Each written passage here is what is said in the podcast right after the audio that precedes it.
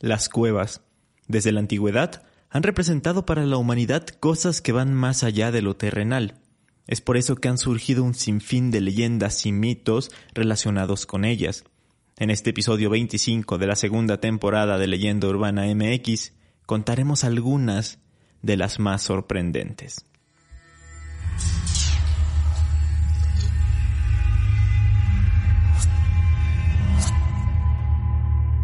Esto es Leyenda Urbana MX con Ismael Méndez.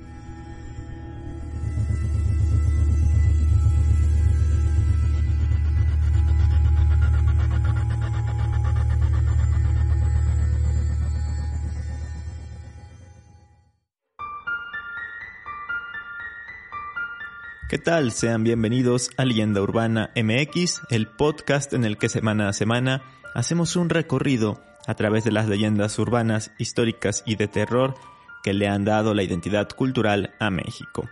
Primer episodio de julio, ya estamos en la segunda mitad del 2021 y bueno, esta semana vamos con un tema muy rico en historias y relatos.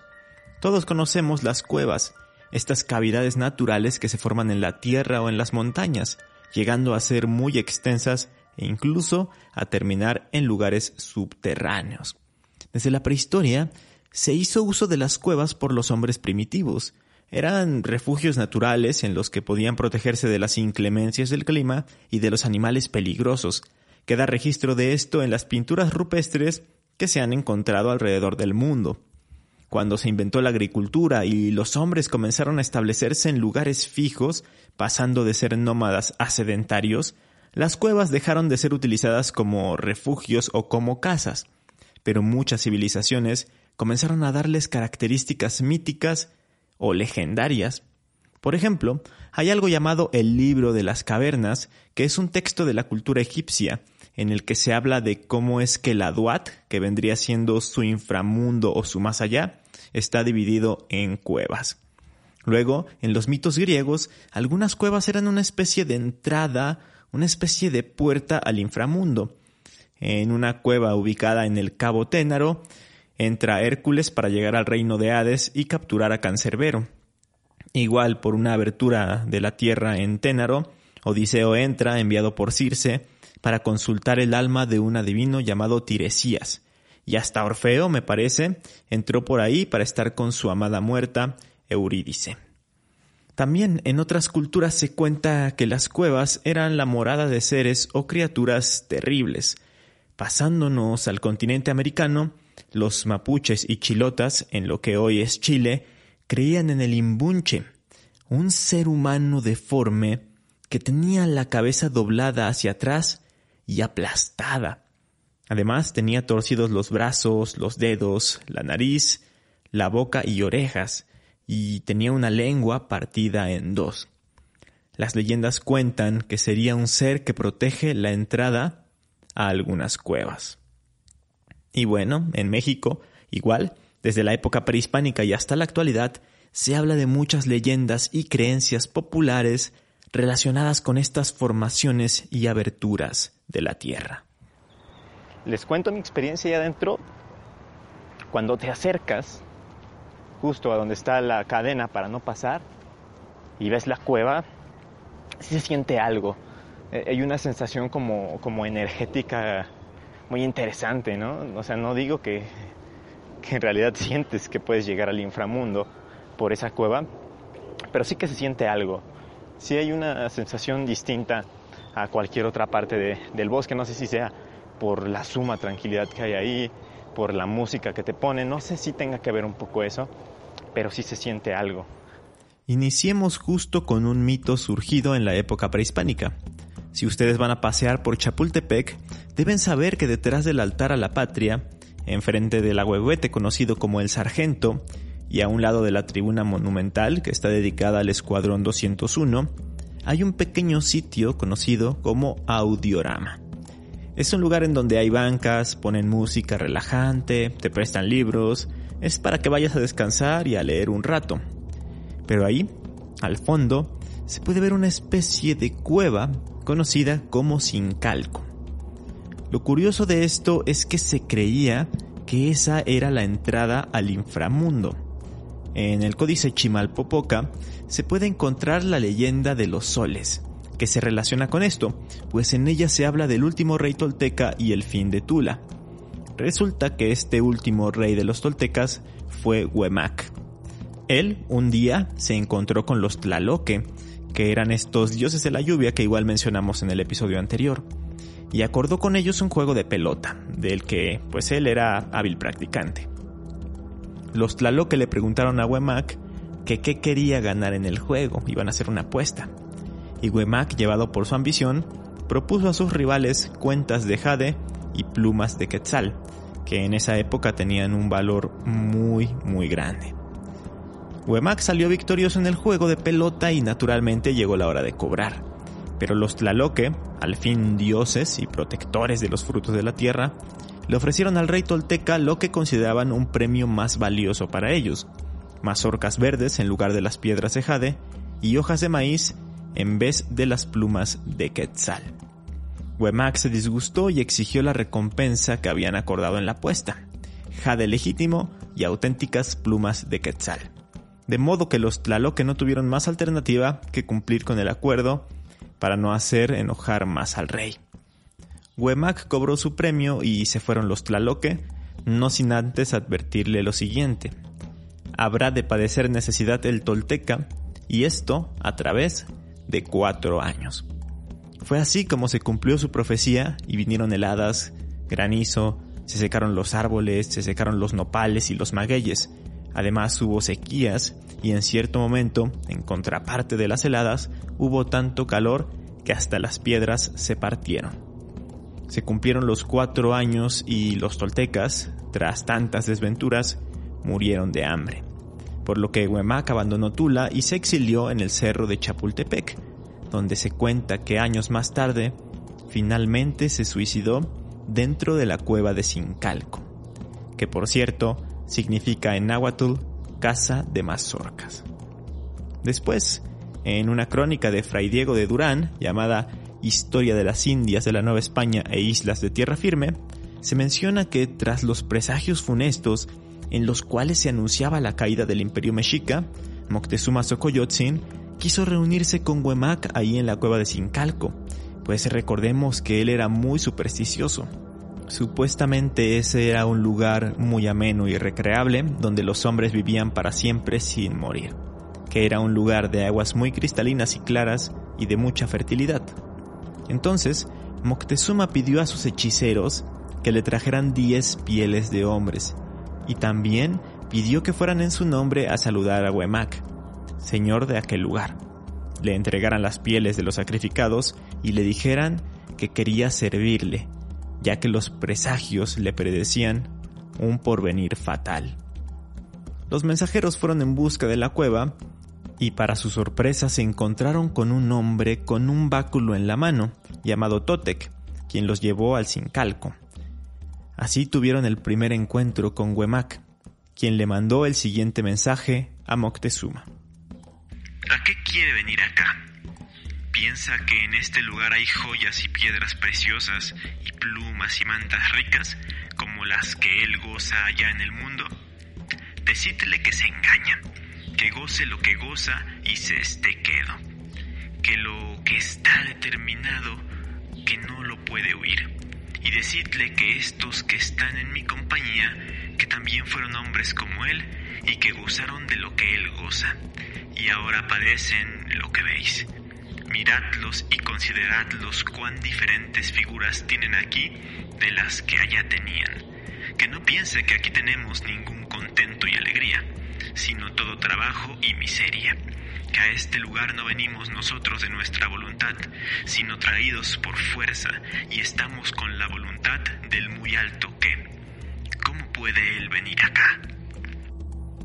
Según los relatos, Moctezuma no quiso aceptar el mensaje y envió de nuevo a sus mensajeros varias veces más, pero el mensaje era el mismo. De hecho, el mandó a matar a estos grupos de mensajeros. Aún así no se rendía, hasta que un cuarto grupo de mensajeros le llevó un mensaje diferente en el que se le pedía a Moctezuma que hiciera una penitencia de 80 días, comiendo únicamente semilla de bledos deshecha con agua, que no podía vestirse con ropa real, tenía que apartarse de sus mujeres y una vez cumplido con todo esto, Huemac le avisaría lo que había que hacer. Así pues, después de la penitencia, Huemac le mandó decir que en cuatro días aparecería en el cerro de Chapultepec y que cuando lo viera tomara una canoa para ir a un lugar que se llamaba Tlashtonco. Ya estando ahí, básicamente le dijo que lo que quería hacer era una vergüenza y una deshonra para su pueblo, por lo que no lo dejó entrar a este supuesto paraíso que se imaginaba. Así que tuvo que regresar a Tenochtitlan, avergonzado y teniendo que afrontar su destino. Hay un texto que se llama Huemac, el fiero de Sincalco, escrito por Janis Dewey, en el que se habla de forma más extensa sobre este mito y se incluyen otras versiones como la de Hernando Alvarado Tesosomoc. El caso es que tras todo este relato, a mí me parece curioso ver cómo es que diferentes culturas, alejadas por completo y que no tuvieron contacto alguno, se imaginaron que las cuevas eran entradas a sus respectivos inframundos. De hecho, siguiendo con el tema de los mexicas, ellos consideraban que las cuevas eran la morada de algunas deidades, hasta dejaban sus ofrendas en las entradas a estas, tal como sucedía en el Cerro de la Estrella, en Iztapalapa, un cerro que se cree fue considerado sagrado por la gran cantidad de cuevas que tiene. En total, unas 144. Y para hacer cerrar esto, volarnos la cabeza y darnos cuenta que todo está relacionado, se habla de un lugar llamado Chicomostoc, que significa lugar de las siete cuevas, y fue supuestamente el lugar de origen de algunos pueblos como los mexicas, los tlaxcaltecas, los tepantecas y xochimilcas. ¿Qué les parece todo esto? Sé que a ustedes que me escuchan les gusta todo lo relacionado con relatos e historias prehispánicas, pero por el momento vamos a dejarlo de lado para contar más cosas sobre las cuevas. Jewelry isn't a gift you give just once. It's a way to remind your loved one of a beautiful moment every time they see it. Blue Nile can help you find the gift that says how you feel and says it beautifully with expert guidance and a wide assortment of jewelry of the highest quality at the best price. Go to BlueNile.com and experience the convenience of shopping Blue Nile, the original online jeweler since 1999. That's BlueNile.com to find the perfect jewelry gift for any occasion. BlueNile.com. Millions of people have lost weight with personalized plans from Noom, like Evan, who can't stand salads and still lost 50 pounds. Salads, generally, for most people, are the easy button, right? For me, that wasn't an option. I never really was a salad guy. That's just not who I am. But Noom worked for me. Get your personalized plan today at Noom.com. Real Noom user compensated to provide their story. In four weeks, the typical Noom user can expect to lose one to two pounds per week. Individual results may vary.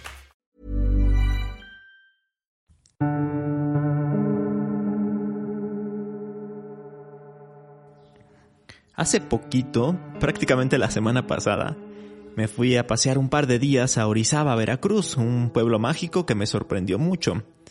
Los que me siguen en mi Instagram personal se habrán dado cuenta de ello porque estuve subiendo fotos y bastantes historias.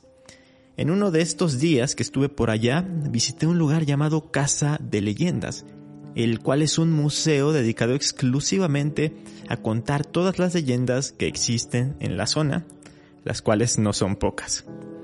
Una de esas leyendas se llama La Cueva del Diablo y el Mechón de Cabello. Es una leyenda algo cortita, pero muy aterradora y que además nos va a dar pie a contar muchas otras leyendas relacionadas. Cuentan que hace mucho tiempo vivía muy cerca del Cerro del Borrego una joven mujer junto con su abuela. En una ocasión, ya en la noche, no podía dormir, así que decidió salir a caminar. Al estar haciendo esa caminata, se dio cuenta de que en el cerro se podían observar unas extrañas luces que no había visto nunca antes. Intrigada, se dispuso a subir el cerro para ver de qué se trataba. No le costó trabajo, pues estaba muy acostumbrada a subir y conocía bastante bien el camino, a pesar de estar lleno de rocas y mucha vegetación.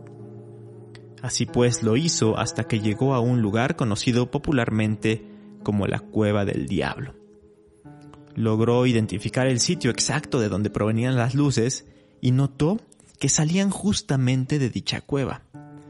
Cualquier otra persona se hubiera dado media vuelta y hubiera regresado a su hogar, pero ella hizo todo lo contrario. Se acercó a la cueva, se asomó y comenzó a adentrarse. De repente vio una fogata y alrededor de ella danzaban una serie de mujeres de aspecto grotesco. Se trataba nada más y nada menos que de una quelarre. Paréntesis, una aquelarre es una reunión de brujas para la práctica de las artes mágicas. Según las historias, se acostumbra a celebrarlo durante la noche en lugares apartados y contar con la presencia del mismísimo demonio. Regresando a la historia, la joven vio a las brujas que danzaban, mencionaban conjuros e invocaban a los espíritus malignos. Espantada, la jovencita no se podía mover, y en un descuido, una de ellas la vio temblando de miedo y llorando. Las brujas la acorralaron mientras una de ellas furiosa le gritó, ¿Qué haces aquí? Eres una impostora. La joven logró zafarse y salió corriendo hacia el bosque de la montaña, no sin antes tratar de defenderse y arrancarle un mechón de cabello a una de las brujas que estaban cerca de ella. Tropezó con las piedras que estaban salidas de los caminos un par de veces, se levantó de varias caídas, su regreso digamos fue accidentado, pero por fin logró escapar hasta llegar a su humilde hogar.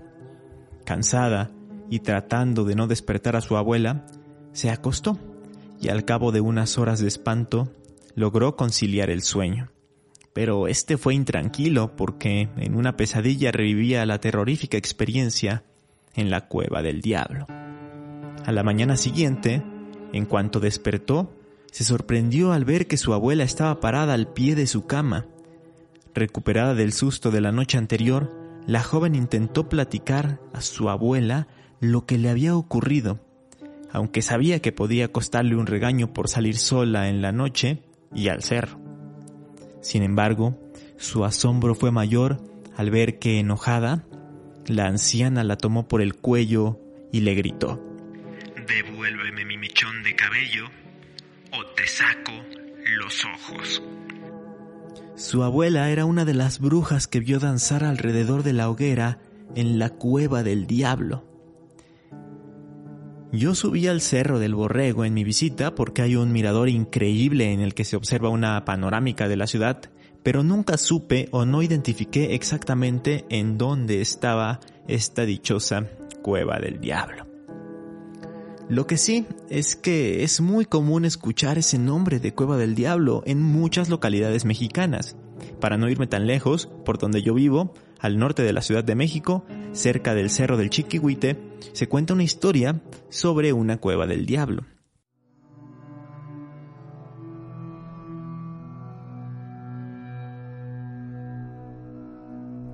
El nombre con el que se conoce originalmente a esta cueva es la Cueva de la Guajolota, y se llama así porque cuentan que ahí vivía o vive una mujer que era conocida como la guajolota, pero ella vivía ahí junto con el diablo. Lo más característico que tiene el cerro del Chiquihuite son las grandes antenas que se ven en la cima. Estas antenas transmiten señales de radio y televisión al Valle de México y al Estado de México, pero cuando éstas estaban en construcción, así como el camino para llegar hacia ellas, pasaron cosas sumamente extrañas. Cuando llegaron los ingenieros a trazar lo que sería la carretera hacia la cumbre con su maquinaria y empezaron con la construcción, avanzaban digamos 10 metros en un día, pero al día siguiente, al retomar el trabajo, veían que estaba deshecho y tenían que iniciar otra vez desde donde habían empezado. Esto se repitió por varios días, por lo que llegaron a la conclusión de que la construcción le estaba molestando al diablo, ya que estaba muy cerca de la cueva en la que moraba. Por eso, cada vez que ellos avanzaban, él los regresaba. Después las cosas fueron empeorando, empezaban a desaparecer piezas de las máquinas o simplemente las desarmaba. Cansado de esta situación, el ingeniero en jefe se armó de valor y se dispuso a hacer un trato con el diablo para que los dejara terminar la obra. Increíblemente, el diablo aceptó. El trato era que por cierta cantidad de metros de la construcción tenía que entregar un número de almas, las cuales pues mm, surtían contratando gente de provincia que moría en supuestos accidentes raros. Y la verdad es que después no le avisaban a sus familiares. Solo así el diablo permitió que la carretera llegara a su conclusión. Se dice que cuando terminaron, en la noche se vio al diablo que con un grito espeluznante saltó envuelto en fuego rumbo a su nueva residencia en el Cerro de Tenayo, conocido popularmente como el Cerro de la B, el cual se ubica en Tlanepantla de Vaz, muy cerca del Cerro del Chiquihuite. Sé lo que están pensando, esta historia es muy similar a las leyendas de los emparedados, en las que el diablo pide almas en los cimientos de las construcciones para que éstas se puedan mantener en pie. Quizás sea una variante adaptada a la zona, o sea, pues adaptada como tal al cerro. No lo sé, pero pues la verdad es que sí tiene bastantes cosas en común. Volviendo al Chiquihuite, hay otra leyenda en la que supuestamente dentro de esa cueva, en la cueva del diablo, lo que hay es un tesoro. Hace tiempo, dos pastores iban caminando por la zona cuando una vaquilla se les escapó. Fueron a buscarla y la encontraron cerca de la cueva, visiblemente asustada. La pusieron a salvo, pero vieron un resplandor proveniente de la cueva, así que decidieron entrar para ver qué era. Iban entrando cuando se les apareció un toro negro, embravecido y con los ojos completamente rojos. Este se les aventó para embestirlos, pero no les hizo daño. Era solo una ilusión para asustarlos y alejarlos del lugar. Con asombro, al ver que estaban sanos y a salvo, se internaron más y ahora se les apareció una víbora. Pensaron que era igual una ilusión, por lo que caminaron hacia ella. Esta se les lanzó con una mordida, pero efectivamente era otra ilusión que se desvaneció en el aire, dejando un olor como azufre. Llegaron a lo más profundo de la cueva y vieron mucho dinero y tesoros. Iban hacia ellos cuando salió un indio con un machete. Solo que esta vez se quedaron paralizados por el miedo. Hubo un momento en el que su terror fue tanto que no pudieron seguir hacia adelante y tuvieron que dar media vuelta y salir corriendo despavoridos. No pararon hasta llegar a sus casas agitados y sin aliento, pálidos como muertos en vida y a punto de desmayarse.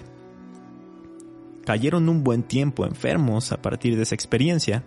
Casi no hablaban, comían muy poco y además no se atrevían a contar su horripilante experiencia, experiencia que vivieron en carne propia al intentar hacerse de ese dinero que estaba dentro de la cueva. Solo el tiempo sanó sus heridas emocionales y les restauró el ánimo. Y atraídos por tales tesoros, por tanta riqueza, se armaron de valor para ir nuevamente pensando en que podían enfrentar al temible indio y que pensando también que tal vez igual era una ilusión solamente.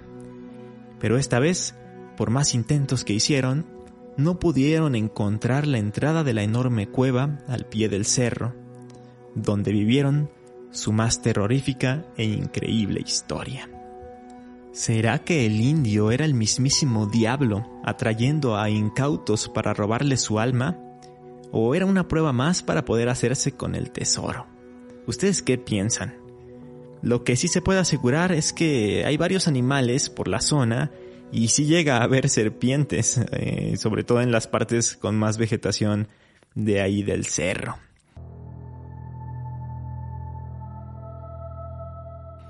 Y hablando de cuevas del diablo, justamente mientras preparaba este episodio, una escucha, Lisette, a quien le mando un saludo, me mandó un mensaje al Instagram de Leyenda Urbana MX para contarme que había ido de visita a Mazatlán, Sinaloa, y que ahí había ido a dos lugares llamados así, la Cueva del Diablo.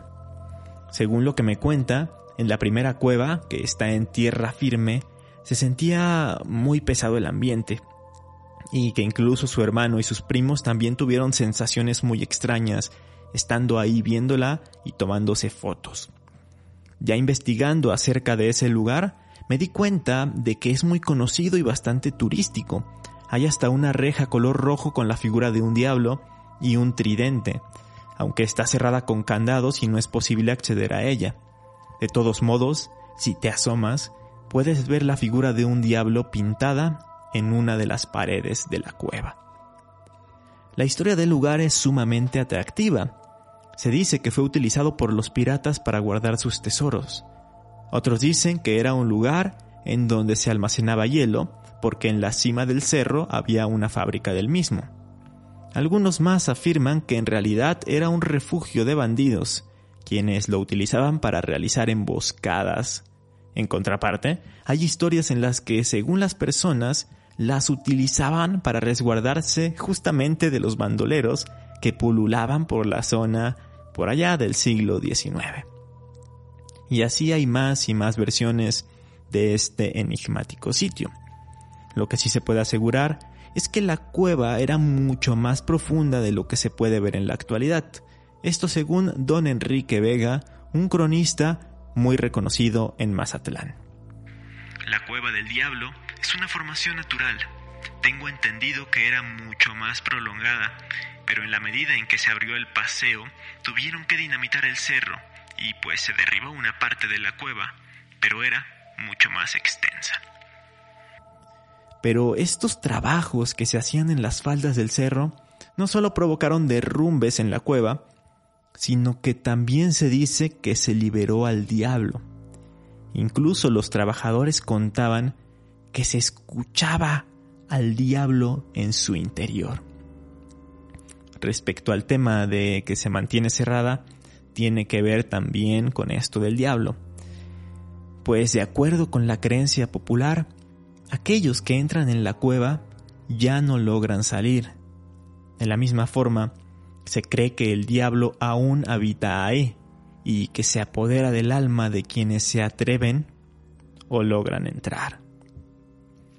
Lo malo de esta cueva es que al parecer está muy sucia. Encontré una noticia del periódico Noroeste publicada en 2016, en la que daban a conocer que estaba repleta de basura, que olía muy mal y por todo ello decepcionaba a los turistas que iban a visitarla, porque pues sí, es un sitio muy visitado y muy turístico. La otra cueva de Mazatlán está en el mar. Se encuentra en la parte de atrás del Cerro del Crestón, que es el cerro donde se encuentra el faro. Esta cueva está repleta de leyendas sobre tesoros piratas, o de que puedes escuchar al diablo en su interior, tal como en el caso anterior, y tiene una fama de ser muy peligrosa, ya que si sube la marea no puedes salir de ella. Además de que en ese lugar se han encontrado decenas de cuerpos de personas que caen del faro o personas que se pierden en el mar, por lo que es recomendable no entrar en ella bajo ninguna circunstancia. De hecho, en los tours que se hacen, se puede ver solo el exterior de la cueva por la bahía antes de pasar a otros sitios de interés de la zona. Y hay más cuevas del diablo. Hay una en Catemaco, hay otra en San Andrés Tuxtla, una en Atlisco, una más en el Cerro de la Estrella en Iztapalapa y así en muchos, muchos otros sitios más.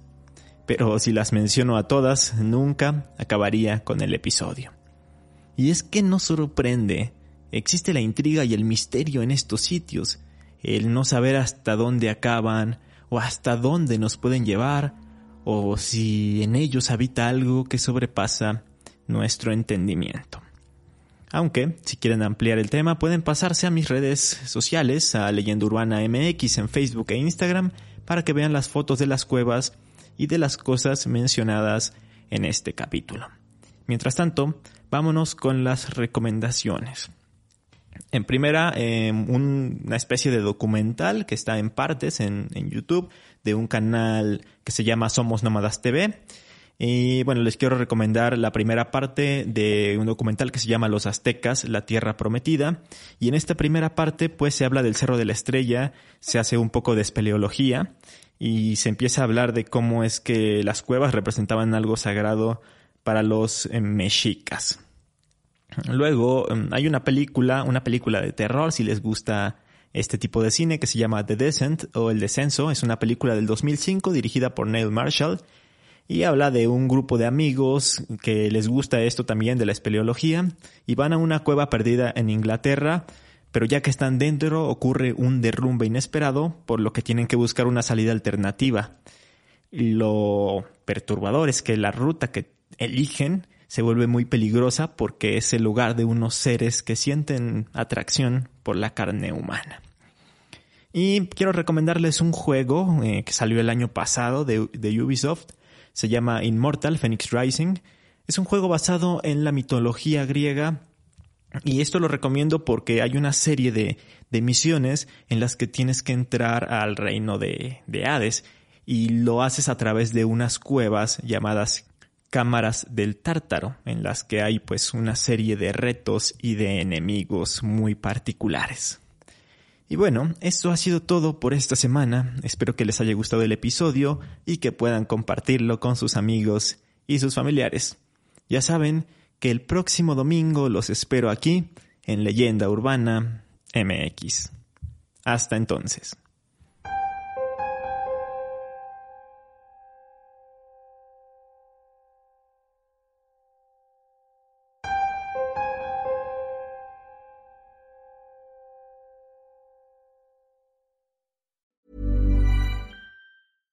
Hey, it's Paige DeSorbo from Giggly Squad. High quality fashion without the price tag. Say hello to Quince.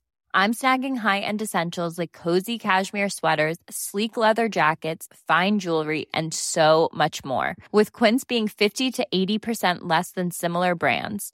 And they partner with factories that prioritize safe, ethical, and responsible manufacturing. I love that. Luxury quality within reach. Go to quince.com slash style to get free shipping and 365 day returns on your next order. Quince.com slash style.